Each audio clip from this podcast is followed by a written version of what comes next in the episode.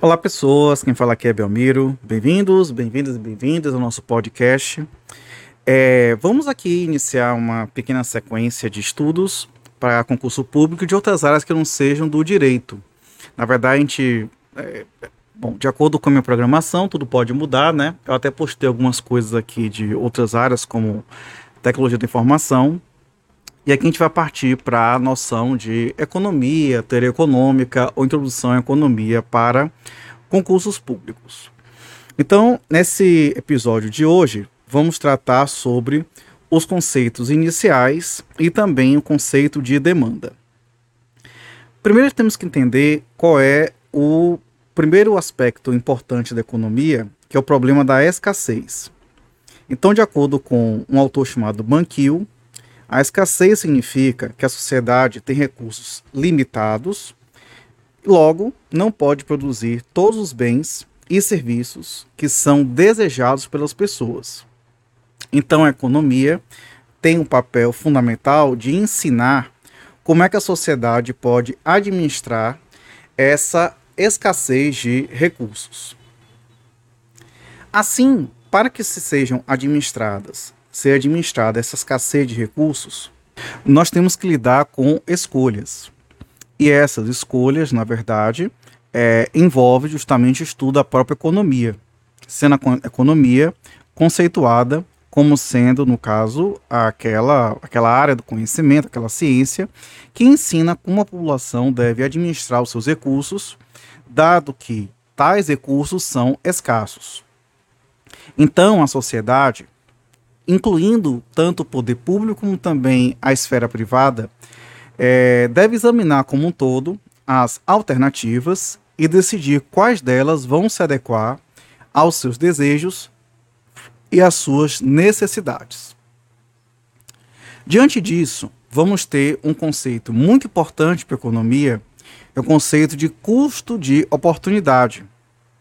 E aqui quem vai explicar isso vai ser o autor Monchon, que diz que custo de oportunidade envolve o que? Para produzir um bem A, um bem tipo A, necessariamente teria que produzir menos bem do tipo B.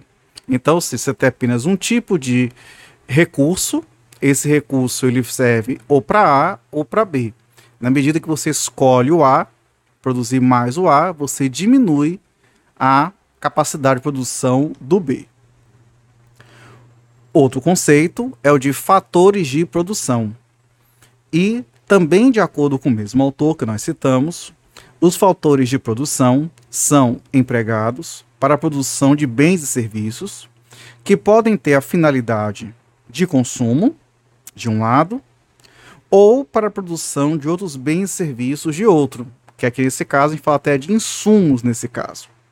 Então, bens e serviços para consumo direto ou para a produção de outros bens e serviços.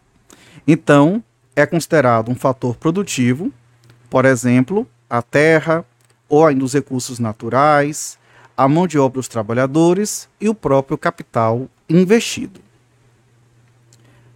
Ah, vamos ter um conceito importantíssimo na economia, que é a, o princípio do ceteris paribus ou ceteris paribus, conforme se prefira pronunciar.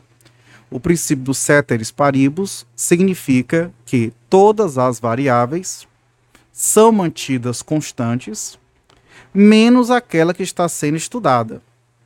Então, deste modo, deste modo, segundo voltamente com Mankiw, a expressão, sob o ponto de vista da lei da demanda, trata que preços menores indica uma maior quantidade demandada. Então, de acordo com a lei da demanda, quanto menor for o preço, maior vai ser a demanda por aqueles produtos. Então, digamos que nós tenhamos, no caso, por exemplo, uma situação relacionada a, a, a no caso, aos, a, a baixarem os preços da compra de um certo aparelho celular. Então, com base nisso, vai, por consequência, aumentar a própria demanda com relação àquilo.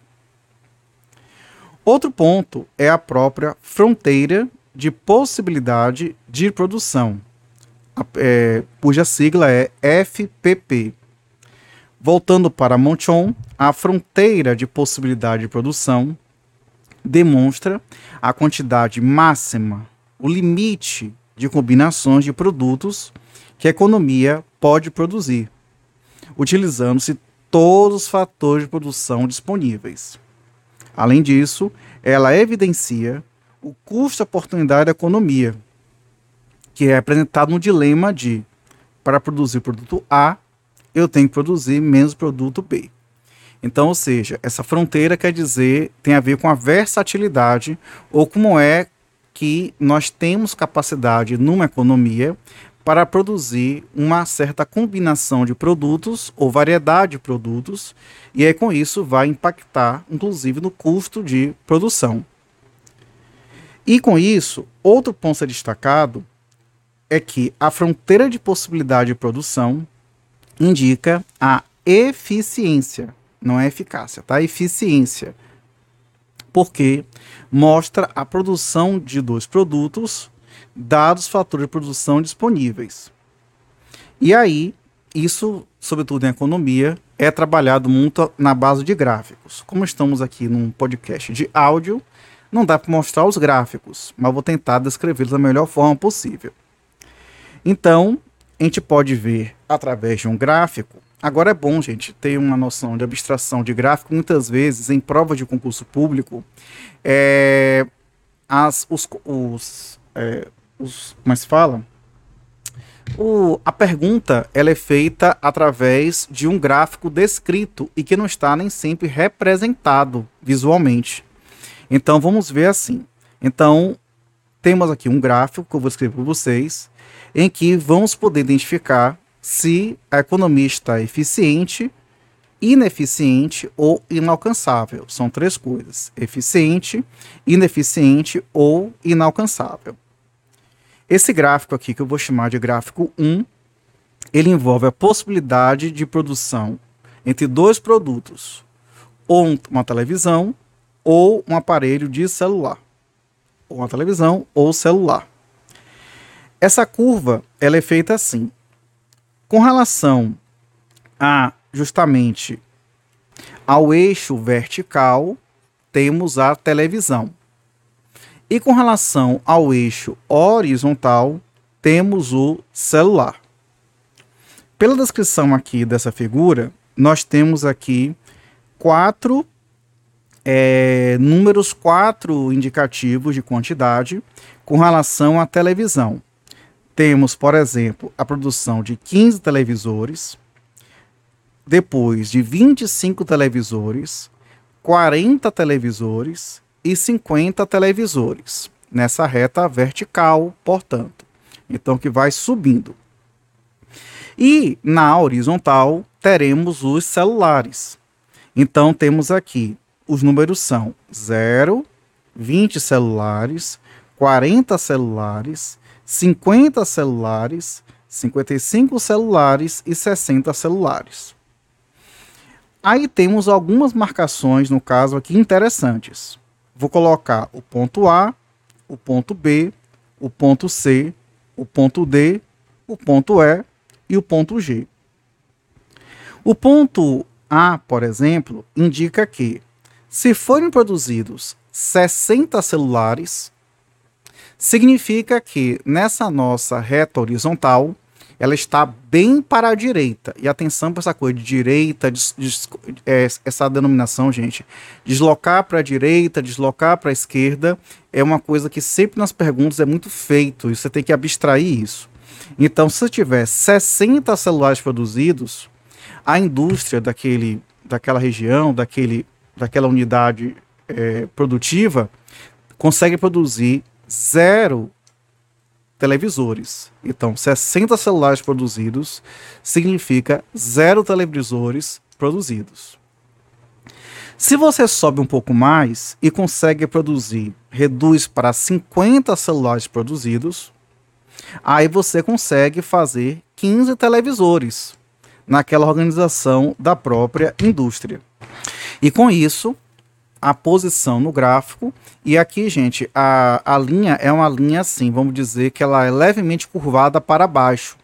Então, por exemplo, a gente percebe que vai curvando para a esquerda e subindo também. Ao mesmo tempo que você tem, por exemplo, 40 celulares produzidos, que é o ponto C, você vai conseguir produzir 25 televisores. Subindo para o ponto D, se você produz 20 celulares, você produz 40 televisores. No ponto E, você zera a produção de celulares e aí você atinge o topo na vertical da linha de televisores. Então você chega, no caso, a 50 televisores. Isso nos leva, que antes de analisar com outros detalhes, leva a seguinte conclusão. Essa mesma indústria aqui colocada, ela consegue produzir, assim, digamos, sendo um produto ou outro produto, consegue produzir 60 celulares, zerando televisores, ou 50 televisores, zerando celulares. Então perceba que ela, os fatores de produção dessa indústria, consegue produzir mais celulares do que televisores. E se combinar, essa, essa cálculo vai variar de acordo com isso. Aí vamos analisar agora esses pontos a pontos. Então, é, com relação aos, à fronteira eficiente, a posição A, que é de 60 celulares e zero televisores, então com isso a gente demonstra esse limite daí para celulares.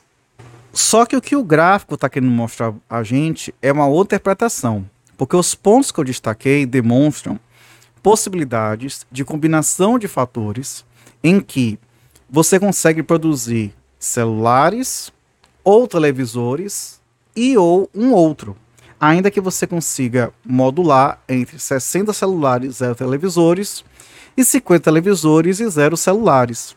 Mas, por exemplo, no ponto B, você produz 50 televisores e 50 celulares e 15 televisores. No ponto C, 40 celulares e 25 televisores por aí afora. Mas temos aqui, por exemplo, um ponto F, que eu não falei com vocês antes. O ponto F, ele está situado numa região que não está na curva. Não está na curva. Então, nesse ponto F, você não consegue produzir nem celular, nem televisor. É como se fosse assim. Você tivesse, por exemplo, vamos botar, vamos supor que esses produtos, celulares televisores, sejam hipoteticamente compostos de microchip, certo? Vidro e plástico. Microchip, vidro e plástico. Então, você consegue, medindo, cortando tal, fazer as combinações. Só que no ponto F, você não consegue combinar esses fatores de produção de maneira a produzir nenhum e nem outro. Então, por isso que é chamado de ineficiência. O ponto F, que você não produz nenhum nem outro, é uma ineficiência. Agora, quando você consegue produzir, ainda que somente um ou somente outro produto, ou alguma combinação de quantidade entre um e outro são áreas de eficiência. Então, quando nós temos uma ineficiência, esse fato mostra que não que existem recursos ociosos, seja tecnologia, mão de obra ou até de matéria-prima, e que poderiam ser utilizados para aumentar a produção de televisão ou de celular, porque não conseguiu nenhuma coisa nem outra. É como se colocasse tudo, um bocado de vidro e não tivesse um microchip. E aí você não consegue produzir nenhum nem outro. Temos ainda um ponto G. Um ponto G ele está fora da curva, no caso, só que fora para cima. Que o ponto F ele está fora da curva, porém dentro dos fatores de produção. Você tem os produtos, mas você não consegue, é, no caso, combinar direito. O G você não tem os produtos, os fatores de produção. O ponto G indica um ponto inalcançável a curto prazo, é bom salientar da economia, porque não há recursos suficientes para atingi-lo. Contudo, a longo prazo, este ponto pode ser atingido através do avanço da tecnologia, do aumento do volume de capital, do aumento da força de trabalho e a descoberta de novos recursos naturais ou combustíveis. Então, com isso conclui o seguinte: que esses dois pontos, que são o ponto F de ineficiência e o ponto G, que é o ponto inalcançável, ele tem, na verdade, a seguinte diferença: é que no ponto F nós dispomos dos fatores de produção, mas não sabemos combiná-lo. Por isso não dá nem celular e nem televisor. O ponto G, que é o chamado inalcançável, é o inalcançável de acordo com as circunstâncias, porque você não tem os fatores de produção, mas pode ser que você consiga tê-los, se você, por exemplo, adquirir, digamos, mais vidros como matéria-prima, contratar mais trabalhadores com de mão de obra de fatores de produção. Outro conceito importante é o da demanda. Segundo o mesmo autor, Monchon, a demanda de um bem se refere ao, ao que o consumidor deseja e pode comprar. Não adianta desejar, tem que desejar e poder comprar. A demanda reflete a intenção do consumidor, enquanto o ato da compra constitui a sua ação. Demanda é intenção. Comprar é a ação. Com relação à função de demanda por um bem, pode-se perceber que ela é igual à quantidade desse bem que os compradores desejam, intencionam e também podem comprar em função de diferentes preços.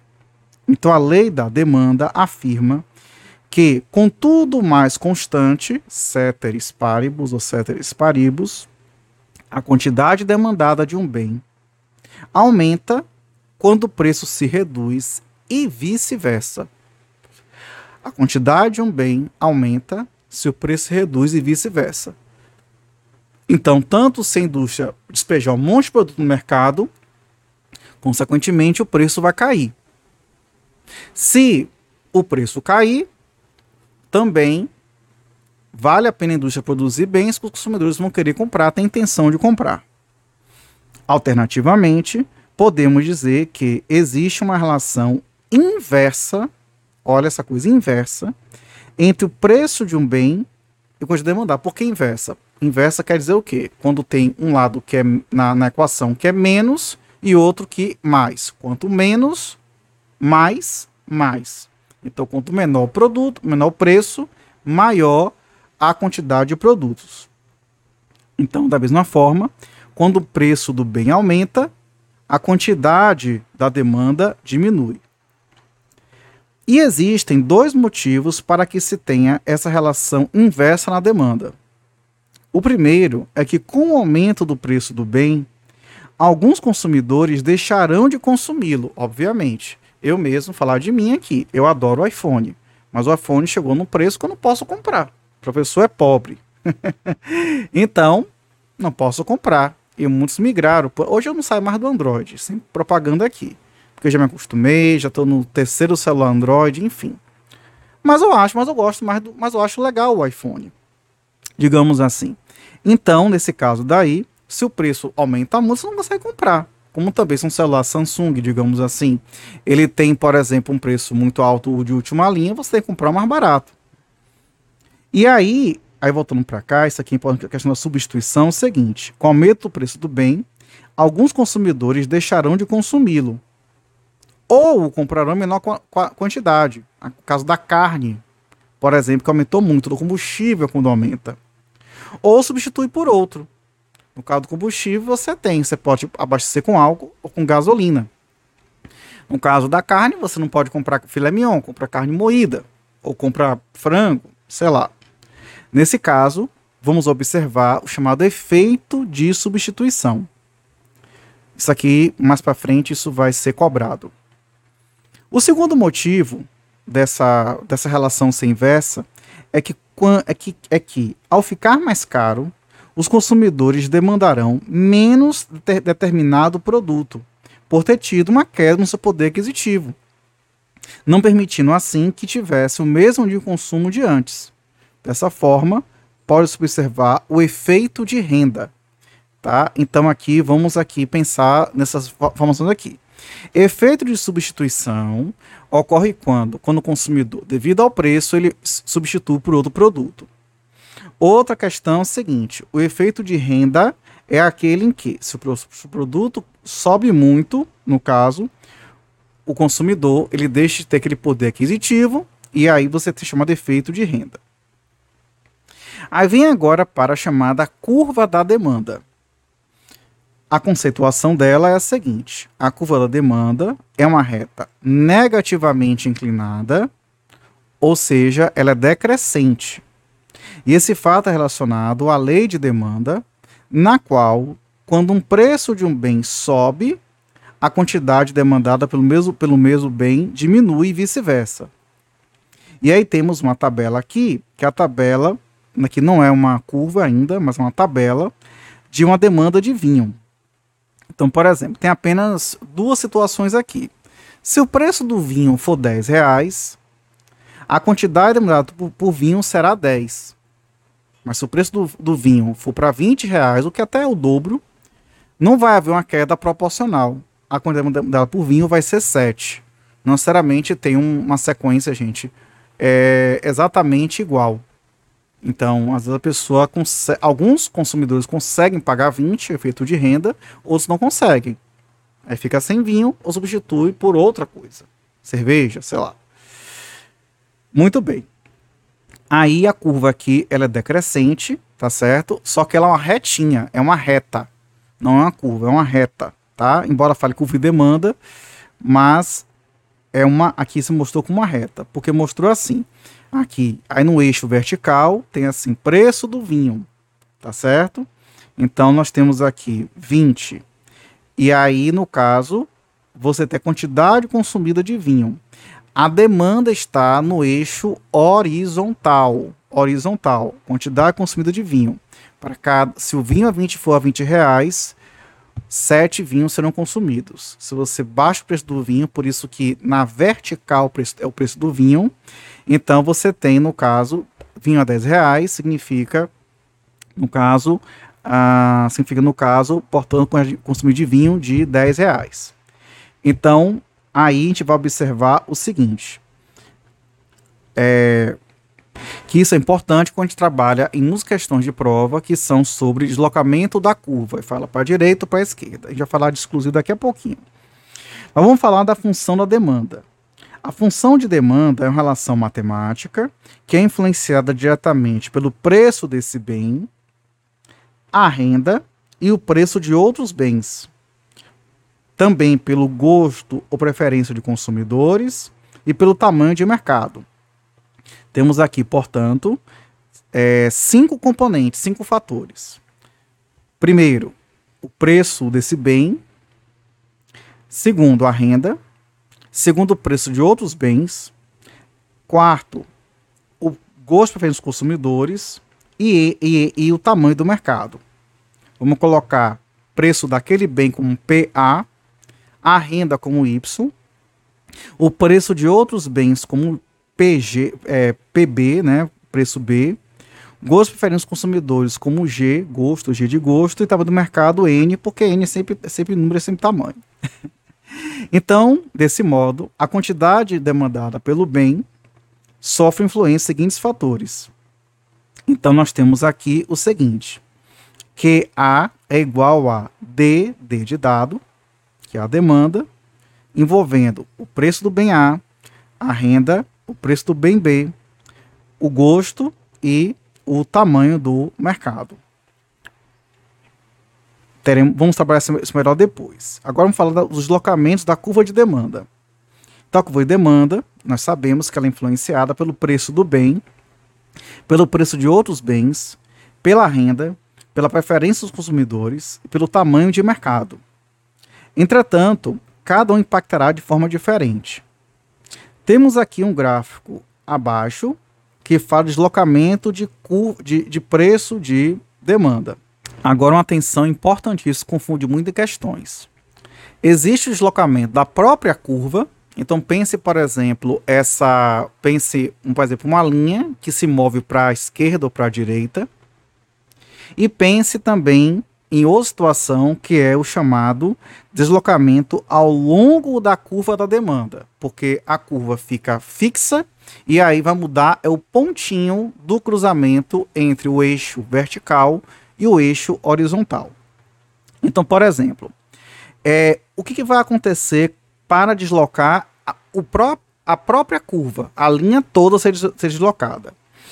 O deslocamento da curva da demanda para a direita, ela que também isso é sinônimo, tá? Deslocamento da curva da demanda, da demanda para a direita, significa igual aumento de demanda ou expansão da curva de demanda, sinônimos.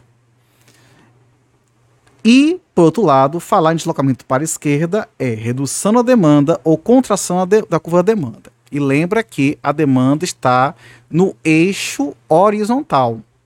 Então, que é fácil entender. Então, quanto mais para a direita, é porque está demandando mais. Quanto mais para a esquerda, está demandando menos. A demanda está sempre, gente, no horizontal. Tá certo? Pensa nesse gráfico de eixo como sendo um L. O L não tem horizontal, tem vertical, então tá, demanda está no horizontal. Tá certo? Muito bem.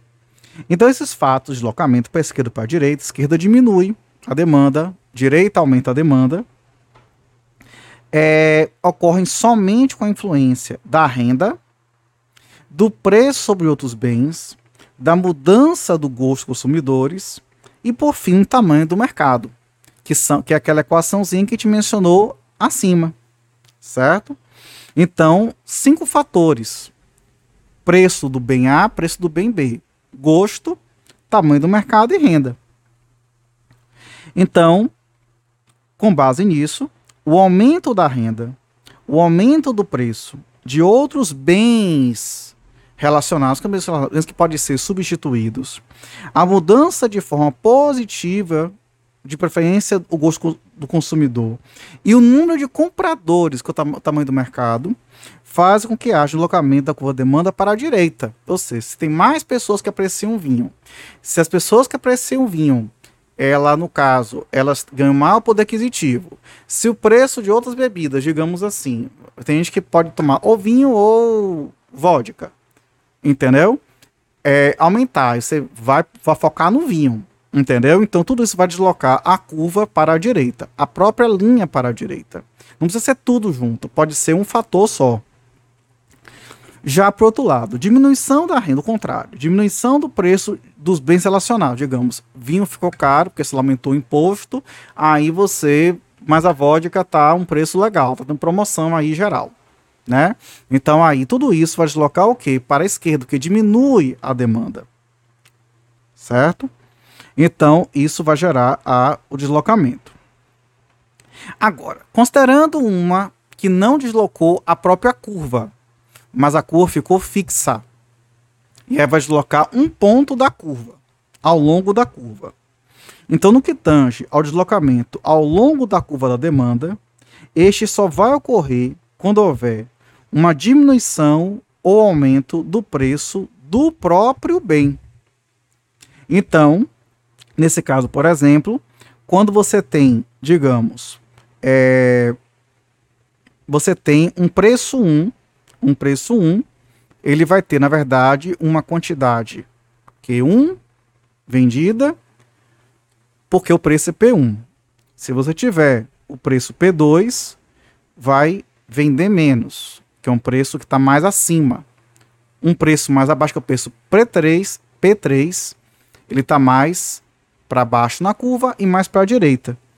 E essa, essa mudança está falando assim: como tudo se manteve, o mercado está igual, a renda está igual, tudo está igual. Só mudou o preço daquele bem. A vodka está a, sei lá, vamos falar por é, um cálculo por dose, né? O, a dose da vodka está equivalente a 10 reais. O mercado está igual, todo mundo está igual, todo mundo costuma estar tá consumindo da mesma forma. Mas o preço do vinho, ele, ora tá, da dose do vinho tá 5 reais, tá 10 reais, tá 20 reais. Aí a, a curva não desloca, mas o que desloca é um ponto ao longo da própria curva. Então, com isso, a gente estudou a lei da demanda e voltamos para o próximo episódio com mais informações sobre economia. Um abraço e tchau, tchau.